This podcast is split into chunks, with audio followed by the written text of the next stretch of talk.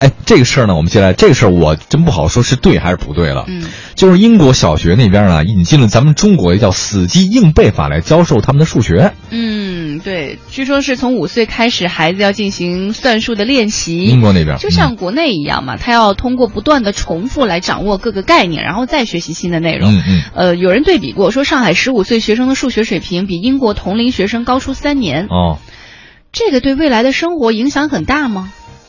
嗯，我觉得这是一看不理出来，啊这是一啊个理念的问题吧。是吗？对他们，这是英国的一个教改计划。英国它有一个数学改革计划，说一半的小学会用亚洲的这种死记硬背法来进行教学。嗯后来他们说，他们当时那个文件里写的叫传统教学法，啊但实际后来人一分析，什么叫传统教育法？ 就是死记硬背法，就亚洲的传统教育方法就是死记硬背。哎，我听说过那种，就是咱们国家的九九表呀，嗯就是哦一到哦九，哦对哦哦吧？你知道印度的九九，呃，印度不叫九九表，类似于，十九乘十九表。对对对，就已经有好像这是。种，他他倍儿非得疯狂啊背背的非常的疯狂，嗯所以你看印度它的这个。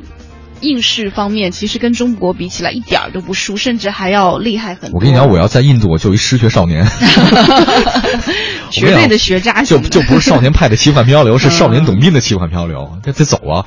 但是你知道这个，其实这事儿呢，呃，英国是这么改的，但是呢，英国当地的教育机构呢，我看了一下他们的反应哈，嗯呃，基本不同意。哦就，他们的很多有识之士是这么说的，他说什么呢？他说，呃，这中国的这种教育方法或者亚洲的传统死记硬背法，只是教你怎么应试，嗯它只是让成绩挺好，但是不会让小孩子们感受到数学当中的乐趣。解决日常问题。对他以后吧，他不会觉得这东西能能有有用，他只是背了一大堆的公式口诀儿，他不觉得好玩儿嗯，他只是为了得到高分。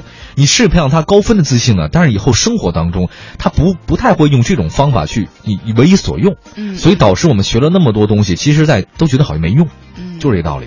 就思维方式的一个思维方式问题，所以我觉得嗯这不好说吧。嗯，但看看是，到底最后会不会引进吧。现在只是有这种计划。嗯， 之前你记得有一个纪录片嘛，就是说，呃，啊哎中国的那个中学生老师啊，中学老师，重点学校老师对，嗯去到英国当老师之后，把那英国的孩子都整哭了，啊英国说孩子哎上的太快了，根本最听不懂。但是最后英国这帮孩子们天天在课堂喊口 号，自强不息，止于至善。